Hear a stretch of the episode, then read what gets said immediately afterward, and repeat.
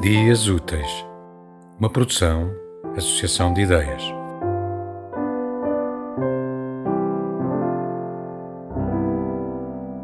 Crimes exemplares, Max Ob. Todas as manhãs e todas as tardes, sempre à mesma hora, lá vinha aquela senhora passear o cão. Era uma mulher velha e feia e, evidentemente, má. Via-se logo.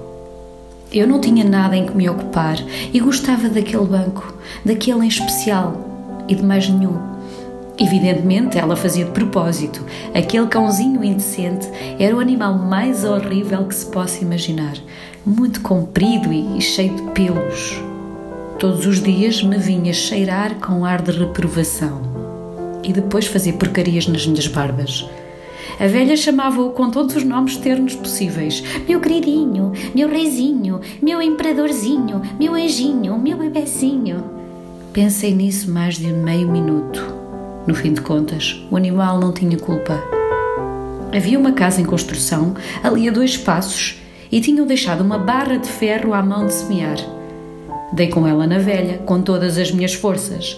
Se não tivesse tropeçado e caído, ao atravessar a rua, ninguém me teria agarrado.